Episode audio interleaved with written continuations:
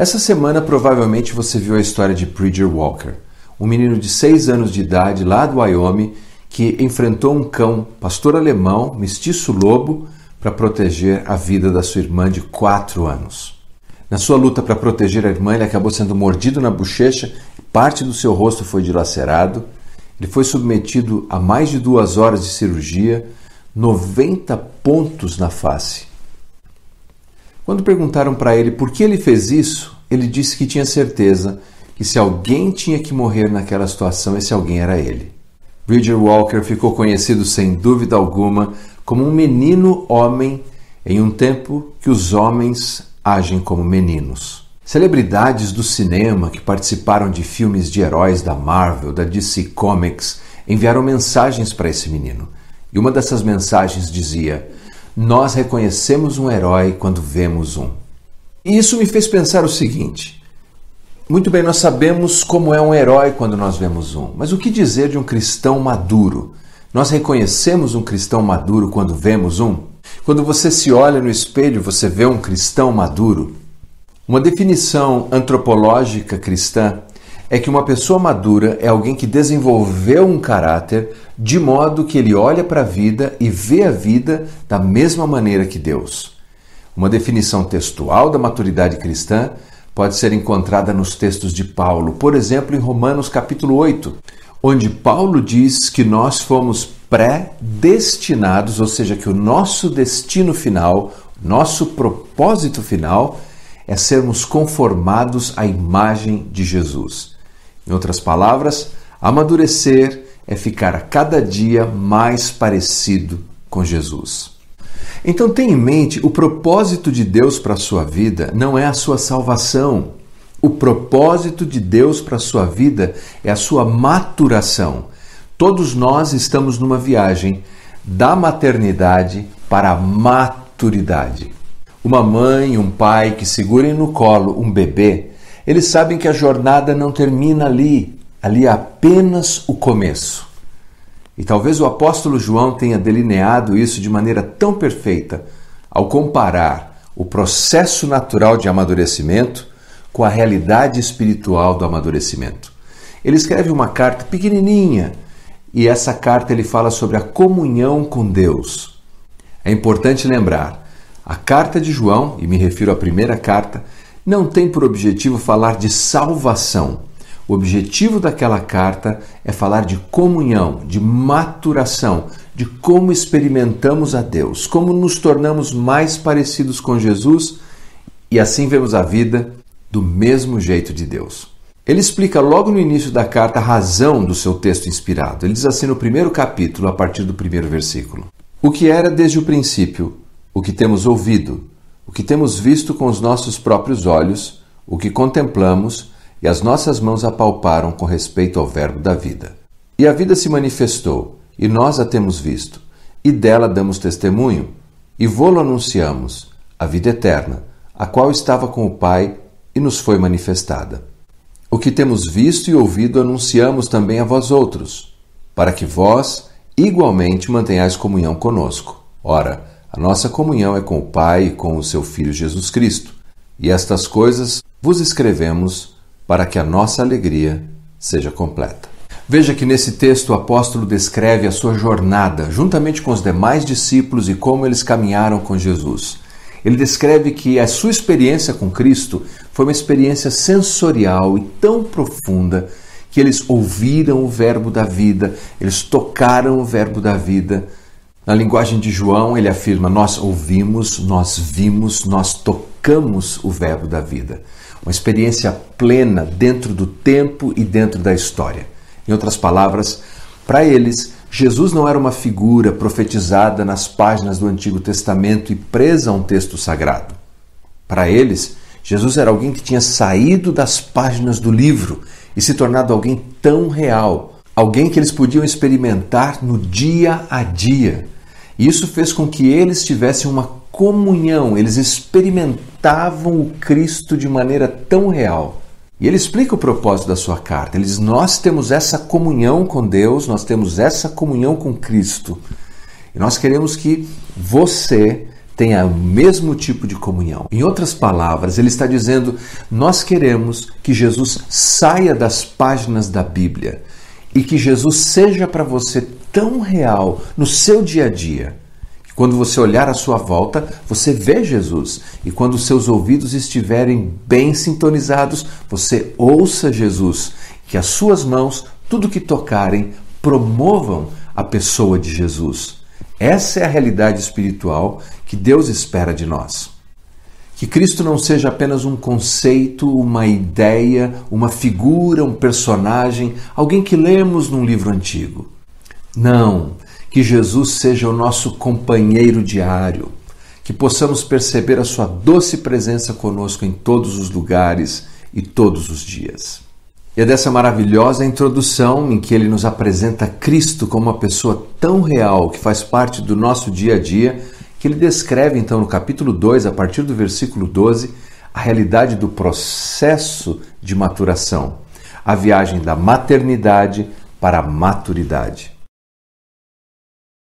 O fato é que faz parte e é normal e é bom que alguém viva uma experiência de maternidade. Afinal de contas, quando nascemos no mundo físico, não é o que acontece espiritualmente também. Nós nascemos e somos apenas bebezinhos mas não podemos ficar ali. Quando Paulo escreve à igreja de Corinto, ele diz que esse era o problema. Ele queria falar com eles como pessoas maduras em Cristo, mas não podia. Tinha que falar com eles como bebezinhos e continuar dando leite. Qual era o problema? O problema não era o fato de estarem na maternidade. O problema é que não prosseguiram em direção à maturidade. Nós sabemos que há uma distância de cinco anos da primeira visita de Paulo até a sua carta. E o que Paulo estava dizendo é que depois de cinco anos, eles deveriam já serem pessoas adultas, maduras, mas continuavam ainda lá na maternidade. Começar na maternidade é onde todos nós começamos, mas o processo precisa se desenvolver. E no capítulo 2, então, a partir do versículo 12, da primeira carta de João, ele descreve, por assim dizer, três fases da nossa vida espiritual. Ele fala de filhinhos, jovens e pais. Filhinhos, jovens e pais. O termo para filhinhos descreve uma criança pequena. Qual é a característica de uma criança pequena? Ela tem vida, mas ela é totalmente dependente. Ela precisa sempre que alguém faça algo por ela. Alguém precisa alimentá-la, alguém precisa trocá-la, alguém precisa organizar a bagunça que ela produz. Mas tudo bem, isso faz parte dos primeiros passos da existência humana. E isso também faz parte dos primeiros passos da nossa experiência espiritual. Note que a ênfase de João é que os filhinhos são aqueles que sabem que os seus pecados foram perdoados. Ele diz assim: Filhinhos, eu vos escrevo porque os vossos pecados são perdoados por causa do seu nome. Ou seja, esse é um tempo de profunda passividade em que apenas se recebe os benefícios da graça de Deus. É uma época que há um certo encantamento com a fé, porque tudo é tão novo e parece que Deus está sempre fazendo algo especial e as pessoas estão sempre fazendo algo em favor daquele novo convertido, mas ele não pode parar ali. Se ele parar ali, ele começa a adoecer. Depender de alguém para ensinar a Bíblia, para orar por você, para encorajar você, faz parte de um determinado momento da sua vida, mas chega uma hora que você precisa crescer disso. Você não pode mais depender das pessoas o tempo todo estarem amamentando, trocando e consertando a bagunça da sua vida. Você precisa tomar as rédeas e você precisa assumir o compromisso de crescer. Note que a doutrina que eles conhecem é importante, mas é muito elementar. Eles conhecem apenas salvação. Mas lembre-se, o alvo de Deus para a sua vida e para a minha vida não é apenas salvação, é maturação. E João nos leva então ao segundo estágio. Ele fala dos jovens. É preciso entender que o jovem aqui seria o que nós chamamos de um adolescente, porque você tem de um lado crianças, do outro lado você tem os pais adultos maduros, e aqui no meio você tem esses jovens adolescentes. Esse período da vida é um período de disputas interiores, de guerras interiores e até exteriores. É muito comum que o adolescente esteja continuamente em batalha. Lembre-se que no Antigo Testamento, Davi Quando ele enfrenta o gigante Golias, ele era apenas um adolescente, talvez 16 anos de idade. É o período em que há uma profunda disposição para a briga, para enfrentar alguém. Inclusive, algumas vezes brigam com os pais, com o irmão, com o vizinho, com o amigo. É um período de luta e faz parte. João descreve esse período assim: Jovens, eu vos escrevi porque sois fortes. A palavra de Deus permanece em vós e tendes vencido o maligno. Veja a linguagem, a linguagem de força, a linguagem de que você tem a palavra de Deus e com ela você enfrenta o maligno. Lembre-se que Jesus, na sua tentação, enfrentou Satanás fazendo uso da Escritura. Bem, o jovem é assim. Ele deve conhecer a palavra de Deus e deve enfrentar as forças satânicas pela fé. Mais uma vez, nós estamos falando de jovem aqui do ponto de vista apenas cronologicamente humano. Estamos falando dessa juventude espiritual. Nesse processo de crescimento de juventude espiritual é quando enfrentamos muitas lutas, muitas batalhas e Deus permite essas lutas. Agora não é como um bebezinho que está sempre protegido numa bolha em que todos devem fazer algo por você. Agora você deve resistir à tentação. Agora você deve resistir a Satanás e Satanás fugirá de você. Agora você tem que fugir da imoralidade. Agora você tem que ser alguém produtivo. Eu e você precisamos crescer de bebezinhos até a juventude. Agora não é alguém apenas falando da Escritura, olha, a Bíblia diz isso, a Bíblia diz aquilo. Agora é você conhecer a Escritura para enfrentar as batalhas diárias. E parte disso é enfrentar lutas e sofrimentos. Veja, antes de Davi estar pronto para enfrentar o gigante Golias, a história dele nos diz que ele enfrentou uma ursa e enfrentou um leão. Por que Deus permitiu uma ursa, um leão? Porque Deus o estava preparando para uma batalha maior. Nós não gostamos do preparo de Deus, mas é por meio do sofrimento e da luta que Deus está nos levando nesse processo de maturação.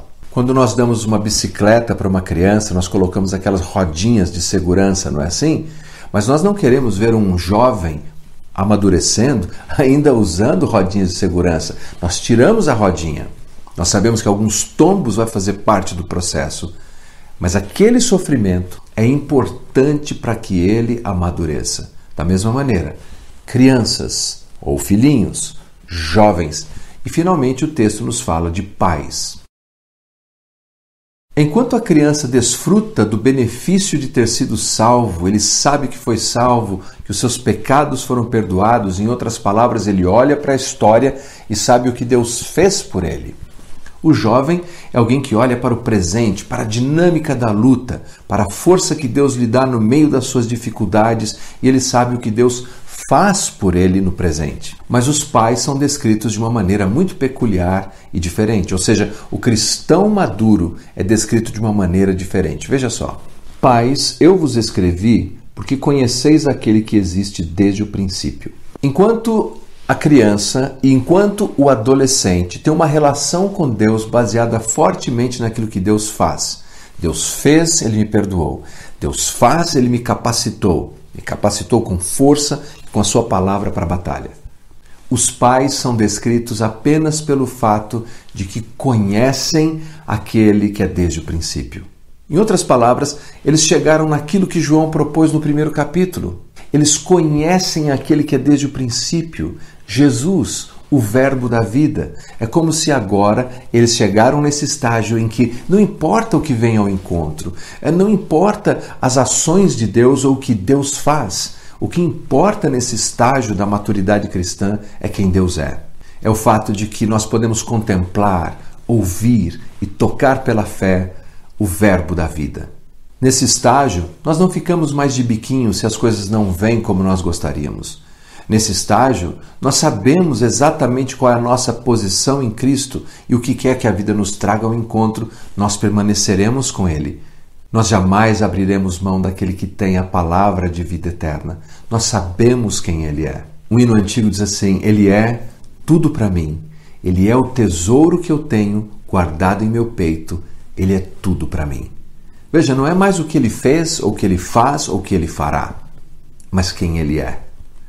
É esse relacionamento, quando Jesus não é mais uma figura da Bíblia, e ele molda o meu caráter e o meu dia a dia. Eu passo a encarar a vida de uma maneira tão diferente, é que me faz ser alguém maduro. Duas analogias finais. De todos os meios de locomoção mecânica, como por exemplo um carro, ou um barco, ou uma bicicleta, ou mesmo um avião, nós temos algumas peculiaridades. Um carro pode parar sem nenhum problema, pode ir para trás, nenhum problema. Uma moto pode parar, nenhum problema. Um barco pode parar, pode ir para trás, para frente, nenhum problema. Mas o avião, para que ele tenha segurança enquanto voa, ele precisa ir para frente. O avião pode enfrentar turbulências altos e baixos, mas ele continua indo para frente. Bem, assim é a nossa vida cristã. Nós não podemos ir para trás e não podemos estacionar, nós precisamos continuar indo para frente. Você precisa crescer de uma criança para um jovem, para um pai, ou seja, criança, adolescente, adulto. Esse é o projeto de Deus para você, não apenas a salvação, a sua maturação. E finalmente, o pastor Francis Chan compartilha que certa vez ele estava orando e um pensamento lhe veio à mente. Ele imaginou várias pessoas dentro de uma grande piscina e todos usavam um colete salva-vidas. E naquele exercício de imaginação, ele pensou: não podemos saber aqui quem sabe nadar e quem não sabe nadar. Afinal de contas, todos têm um coletes salva-vidas. E ele pensou: algumas vezes na vida é preciso tirar o colete salva-vida para que se possa discernir quem realmente sabe nadar. A analogia é muito clara. Eu e você espiritualmente, algumas vezes temos nosso colete salva-vida é um pai que ora por nós, uma mãe que nos encoraja, alguém que está sempre nos convidando para uma atividade espiritual, dizendo vai fazer um devocional, vá ao culto, ouça essa mensagem, assista esse vídeo, estamos com aquele colete. Mas e se Deus tirar o colete? Sabemos nadar por nós mesmos? Sobreviveremos nas águas da vida? O fato é que algumas vezes Deus vai tirar esse colete e não vamos poder nos esconder atrás de um ministério, atrás de um pastor, atrás de uma igreja, atrás de um membro da nossa família. E nós teremos que nadar. Mas Deus permitirá isso para que possamos crescer.